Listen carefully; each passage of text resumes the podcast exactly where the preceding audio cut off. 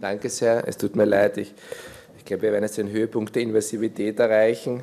Wenn ich Sie zu sehr belaste mit Operationsfotos, dann tut es mir leid.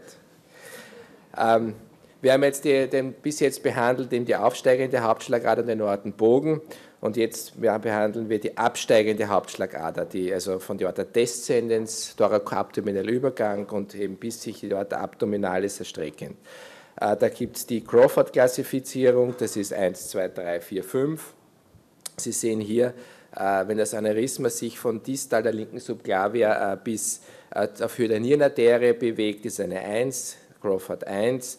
Dann das am schwersten zu behandelnde ist das Crawford 2 Stadium, wo das Aneurysma bis zur Iliaka-Bifurkation hinunterreicht, durch das Zwerchfell durch. Das Dreier ist schon wieder etwas besser, weil die proximale Aorta oben unberührt ist. Das sind einmal die wichtigsten. Äh, das Problem, warum diese thorakale, diese absteigende Aorta zum Behandeln am schwierigsten ist, wir reden jetzt, ich rede jetzt von der Chirurgie, wenn später auch von der endovaskulären Therapie sprechen, äh, von der Stentkrafttherapie, aber wenn ein Stent nicht geht, muss man operieren. Und dann ist das Problem, äh, dass eben die, das Rückenmark über die Interkostalarterien wird der Arteria spinalis anterior versorgt, über interkostal-lumbalarterien. Und wenn ich natürlich an diesem äh, Teil der Aorta operiere, muss ich sie teilweise auskämmen, sprich ich unterbreche die Rückenmarksversorgung teilweise und dadurch ist natürlich ein Risiko eines Schadens am Rückenmark gegeben und der Querschnittlähmung. Das heißt, intraoperativ wird die Blutversorgung unterbrochen. Auch wenn ich die Gefäße wieder annähe, habe ich Ischämie-Reperfusion. Ischämie-Reperfusion, wie Sie wissen, führt meistens zu Gewebsödemen, also zur Zunahme des Gewebsvolumens. Ähm, und das äh, Rückenmark ist natürlich in den Knochenkanal eingebettet und kann, nicht, kann sich nicht ausdehnen, es erhöht sich nur der Druck. Das heißt, also wir versuchen natürlich Interkostalarterien so gut es geht, zu reimplantieren. Aber natürlich, wir haben Ischämie, Reperfusion. Und das Problem ist, welche Interkostalarterien reimplantieren wir? Äh, wir können nicht alle reimplantieren und man hat also die Erfahrung hat gelehrt, wo die wichtigen sitzen, eben im distalen Anteil der Aorta descendens. Hier in diesem Schema sehen Sie eben die komplexe Versorgung der Blutversorgung des Rückenmarks, äh, auch über die Arteria vertebralis, über die Basilaris von oben des Spinalis anterior versorgt Interkostalarterien, Lumbalarterien versorgen äh, die Arteria spinalis anterior und das Rückenmark.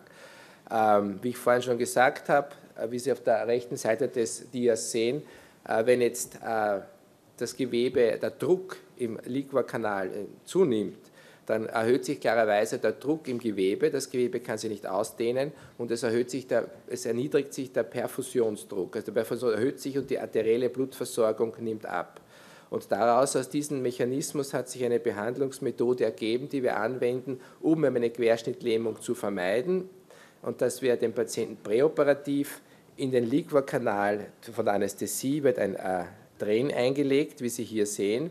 Das wird der Patient ist in der Seite gelagert. Am Beginn der OP wird der Liquorraum punktiert. Es wird ein Drehen eingelegt und wird geschaut, dass über die gesamte Operation der Liquordruck äh, auf, ähm, 6, äh, auf 12 mm gehalten wird.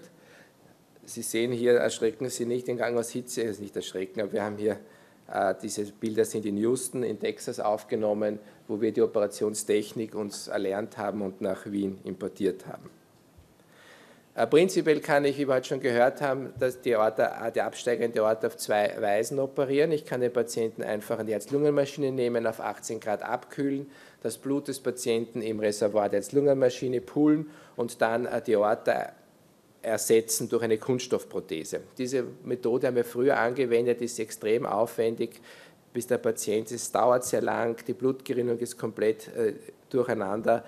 Ähm, wir haben große Probleme gehabt, dann dieses riesiges Operationsfeld Blut zu stillen nach 18 Grad äh, Kerntemperatur und wir hatten natürlich auch einen großen äh, Prozentsatz an neurologischen Komplikationen. Die Methode, die wir jetzt anwenden, wenn es geht, ist die, Operation mit dem Linksherzbypass und der selektiven Viszeralperfusion und der kalten Nierenprotektion. Und ich werde Ihnen gleich zeigen, wie das funktioniert. Der Vorteil ist, der Patient, das Herz schlägt während der gesamten Operation, das Herz versorgt das Gehirn mit Blut und wir klemmen die Aorta listal der linken Nierenarterie. Und wenn wir die Aorta klemmen, müssen wir uns überlegen, wie versorgen wir die Organe die äh, distal äh, unserer Klemme sind. Wie versorgen wir das Rückenmark? Was machen wir mit den äh, Mesenterica superior, Truncus celiacus, Nierenarterien? Und da gibt es eben eine gute Operationstechnik, wie das funktioniert. Die Patienten werden heparinisiert, aber nur mit äh, 10 äh, Einheiten pro Kilogramm, also 1 Milligramm pro Kilogramm. Präoperativ wird zur Vermeidung oder zur Risikoreduktion der Querschnittlähmung eine Liquordrainage gelegt in den Spinalkanal und wir tun dann eine, die Technik der sequentiellen Ortenklemmung anwenden, wie Sie an den Dias dann sehen werden. Linksherzbypass wird genommen, das heißt, wenn die Aorta geklemmt ist, wird, eine, kann, wird das arterielle Blut über eine Kreiselpumpe in den unteren Teil der Aorta wie durch eine Umleitung eingeleitet, damit die Organe perfundiert sind. Wir versuchen die äh, Interkostalarterien, die wichtigen, das sind die zwischen TH8 und TH12 zu äh, reimplantieren wir die Nieren, die auch nicht durchblutet sind, werden mit einer kalten kristalloiden Lösung durchspült, um sie zu schützen. Und die, äh, die Arteria mesenterica super oder Truncus celiacus wird mit Ballonkathetern selektiv intubiert und perfundiert. Ähm, das sind Riesenoperationen, wie Sie in den Bildern gleich sehen werden, wobei natürlich eine extrem gute Zusammenarbeit zwischen Kardiotechnik, Anästhesie und Chirurgen im Operationssaal stattfinden muss. Äh, der Anästhesist äh, setzt die Liquordrainage, er macht großlumige venöse Zugangskatheter, Jugulares Katheter, Quintenkatheter. Wir haben im Operationssaal ein Rapid Infusion System vor Ort, dass wir in kurzer Zeit viele ähm, äh, Blut zuführen können. Das Blut, das wir teilweise über Zellsaver abgesaugt haben, wird aufbereitet und den Patienten warm wiedergegeben. Äh, der Patient hat einen Doppellumentubus, weil wir auf der linken Seite im Thorax operieren. Das Herz schlägt und alles versorgt, aber auf der linken Seite wir natürlich die äh, beatmete Lunge nicht gebrauchen können. Wir haben ein Druckmonitoring, obere, untere Körperhälfte. Blutkonserven sind im OP schon vorhanden und die Perfusoren, um den Druck zu heben und auch zu senken, sind auch äh, quasi einsatzbereit, weil es kommt zu unglaublichen Volumenshifts. Wenn ich jetzt die Aorta klemme, muss der Druck gesenkt werden. Wenn ich die Aorta aufmache und wieder perfundiere, muss ich natürlich sehr viel Volumen geben und auch den Druck unterstützen. Äh, der anästhesiologische Arbeitsplatz ist aufwendig. Sie sehen ähm, schauen wir das, ja. Sie sehen hier den Doppellumentubus, Sie sehen eine transösophagale Echosonde, Sie sehen hier die Sonden am Gehirn des Patienten, wo wir äh, die äh, Sauerstoffsättigung im Gehirn messen. Sie sehen hier ein Herzechogerät und der, der Anästhesieapparat und die Perfusoren. Äh, das hier ist das Rapid Infusion System, das ist ein großer Apparat, wo es gelingt, also in sehr kurzer Zeiteinheit große Volumenmengen zurückzuführen. Wir haben zum Beispiel einen Umsatz bei diesen Operationen zwischen 10 und 20 Litern. Das ist jetzt nicht, dass das jetzt übergeht. Das ist, wir saugen es teilweise den Patienten ab und re reinfundieren ihm das wieder. Das sind nicht also so viele Konserven. Der Patient wird in der Seite gelagert. Thorakoabdominelles Aneurysma heißt, thorakoabdominell ist ein Zwei-Höhlen-Eingriff. Man macht eine große posterolaterale laterale Thorakotomie und erweitert diese in eine paramediane äh, Laparotomie. Das heißt, der Körper wird von der Seite richtig aufgeklappt. Sie sehen auf, diesen, auf der äh, rechten Seite, schauen Sie jetzt quasi von unten, von den Beinen in die obere Thoraxapertur hinein und sehen also, das ist der, die Aorta, absteigende Aorta. Und hier sehen Sie das gespaltene Zwerchfell. Das Zwerchfell wird gespalten und die Aorta wird freigelegt von der linken Arteria subclave bis hinunter dann zur Bifurkation. Da sehen Sie das Herz von der Seite, die kollabierte Lunge und wir müssen uns arterielles Blut aus der Lungenvene holen oder vom linken Herzohr und über den Linksherzbypass wird es in den distalen Anteil wieder eingeleitet. Wenn ich jetzt dazwischen eine Ortenklemme setze, habe ich auch den unteren Teil des Körpers durchblutet, weil über den Linksherzbypass arterielles Blut nach unten perfundiert wird.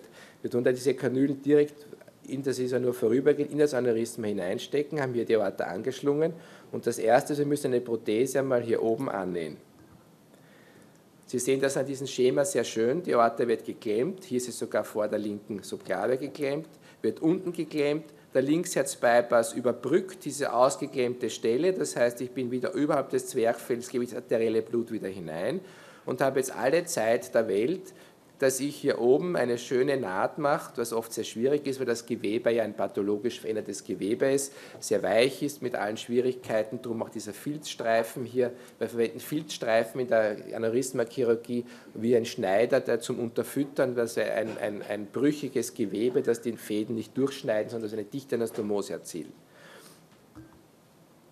Äh, wenn wir dann diese obere Anastomose gemacht haben, wird dann die Prothese geklemmt, der Linksherzbypass unterbrochen und es wird von Linksherzbypass umgestellt auf diese selektive Organperfusion. Sie sehen, wenn Sie hier schauen, diese Katheter, die hier in diese Löcher einmünden, die Hauptschlagader, so eine Aneurysma ist der Länge nach eröffnet und ich sehe jetzt von innen die Abgänge des Truncus ciliacus, Arteria mesenterica superior, der Nierenarterien, der rechten und der linken, sehe ich quasi als Abgang eines Gefäßes, als Loch. Und in diese Löcher stecken wir jetzt unsere Ballonkatheter und perfundieren jetzt äh, die äh, Organe des Patienten oder eben mit kalter Lösung die Niere über diese Ballonkatheter. Und jetzt werden dann, das nennt sich Inseltechnik, wird ein Loch in die Prothese geschnitten, wie Sie das hier sehen, ähm, ein Loch in die Prothese geschnitten und es wird jetzt zum Beispiel vier, vier Paare von Interkostalarterien als Patch, als Insel in die Prothese reimplantiert. Auf der Seite sehen Sie hier noch einmal, hier sind zum Beispiel drei so Paare von Interkostalarterien und die werden jetzt hier so als, als Insel in die Prothese hinein implantiert. Und hier sehen Sie sehr schön, das arterielle Blut wird jetzt über die Kreiselpumpe hier in den Truncus ciliacus mesenterica superiore eingeleitet und mit einer kalten Lösung, wie Sie es hier sehen, werden die Nieren protegiert. Und wenn wir jetzt die Interkostalarterien reimplantiert haben, dann werden in gleicher Weise hier die Abgänge äh, der Viszeralorgane auch reimplantiert. Das ist so eine äh, die kalte Nierenperfusion, wo das durch Eis durchgeleitet wird, die äh, Manitlösung und dann in die Nieren. Wenn das dann der Kopf des Patienten ist jetzt oben, die Beine sind unten, das ist von der Seite aufgeklappt, wir sehen hier den Thorax von innen, das Aneurysma wird längs eröffnet, die Prothese ist jetzt hier hineingenäht und wenn zum Beispiel bei einem großen Aneurysma die Abgänge sind relativ weit auseinander, muss man eine extra Prothese nehmen, um zum Beispiel hier die linke Nierenarterie zu reimplantieren. Bei diesen Patienten hier haben wir noch eine sehr gut zurückblutende Lumbalarterie gesehen und zur Vermeidung des Querschnitts habe ich auch die noch mit einer eigenen äh, Prothese reimplantiert. Und hier ist gleicherweise wird die Aorta ersetzt von oben bis unten. Hier unten ist dann die die Bifurkation, also Moment, ich, hm, da kam, mein Handgelenk ist steif. Ähm, gehen wir zum nächsten, also bis zur Iliaka-Bifurkation. Welche Ergebnisse haben wir erzielt, dass ich Ihnen nicht nur Bilder zeige, sondern auch, äh, wir haben bisher 42 Patienten operiert, äh, von 29 bis 82 Jahren. Also wenn jemand das Alter bei Operationen, also prinzipielle Anmerkung, ist oft ein, ist kein, kein guter äh, Faktor, kein limitierender Faktor, weil das Alter, man kann mit 80 Jahren heute noch sehr gut beisammen sein, man kann mit 50 Jahren schon sehr viel Komorbiditäten haben und ein schlechter OP-Kandidat sein. Äh, das heißt, man kann solche Operationen auch bei Patienten machen, wenn sie gut beisammen sind, auch wenn sie schon 80 Jahre alt sind. Der Intensivaufenthalt ist natürlich länger als bei einer normalen Herzoperation, zwischen 2 und 21 Tagen, im Mittel 5,6. Auch auf der Normalstation verbringt man nach so einer großen Operation natürlich auch mehr Zeit, also 19,4 Tage. Normale Herzoperation ist man 10 bis 12 Tage im Spital. Ähm, zwei Patienten waren äh, im sind Stadium der Ruptur operiert worden, wobei man sagen muss, dass beide verstorben sind. Dass, wenn bei so einer großen Operation ist natürlich schon essentiell wichtig, dass der Patient stabil ist. Wenn man im Rahmen einer Notoperation einen Zwei-Höhlen-Eingriff macht, ist natürlich das Risiko extrem hoch. Das heißt, unsere Sterblichkeitsrate ist 9,5 Prozent, was in Anbetracht der größten Operationen im Vergleich sehr, sehr gut ist. Und ist uns nicht gelungen, trotz aller Tricks, wie ich Ihnen die Liquadrainage, wie ich Ihnen gezeigt habe, ähm, die Paraplegie zu vermeiden. Also vier Patienten von 42 sind 9,5 Prozent haben einen äh, Paraplegie erlitten, wobei ich das Paraplegierisiko schon mittlerweile sehr gut vorhersagbar ist. Ähm, es waren lauter Patienten, wo die Aorta wirklich bis zur Bifurkation, Iliaka-Bifurkation, also bis ganz runter, wo natürlich auch dann Lumbalarterien äh, verschlossen werden, äh, äh, operiert wurden und auch ein Patient, der zum Beispiel eine Bauchhortaneurysmenoperation zuvor hatte und eine Bifurkationsprothese hat und ich dann in einem Zweiteingriff mich an die alte Prothese anschließe, sind natürlich auch schon alle äh, Lumbal- und Sakralgefäße äh, gefallen und das erhöht das Risiko der Paraplegie ebenfalls. Das heißt, Konklusion, äh, der thorakoabdominelle Ersatz ist gut machbar, ist aber natürlich eine sehr anspruchsvolle Chirurgie, sehr aufwendig, sehr gutes Zusammenspiel zwischen Anästhesisten mit diesen ganzen Volumenshifts, dass der Druck des Patienten stabil bleibt und der Kardiotechnik durchzuführen. Dauert sieben bis acht Stunden. Ähm, und mit dieser Technik der sequentiellen Ortenklemmung, mit der selektiven Organperfusion, es ist es äh, möglich, durchaus gute Ergebnisse äh, zu erreichen und das Risiko der Paraplegie lebt immer noch trotz aller zusätzlichen Maßnahmen wie Liquordrainage, aggressive Reimplantation von Interkostalarterien und ist aber immer noch also vorhanden und bedeutend. Danke sehr.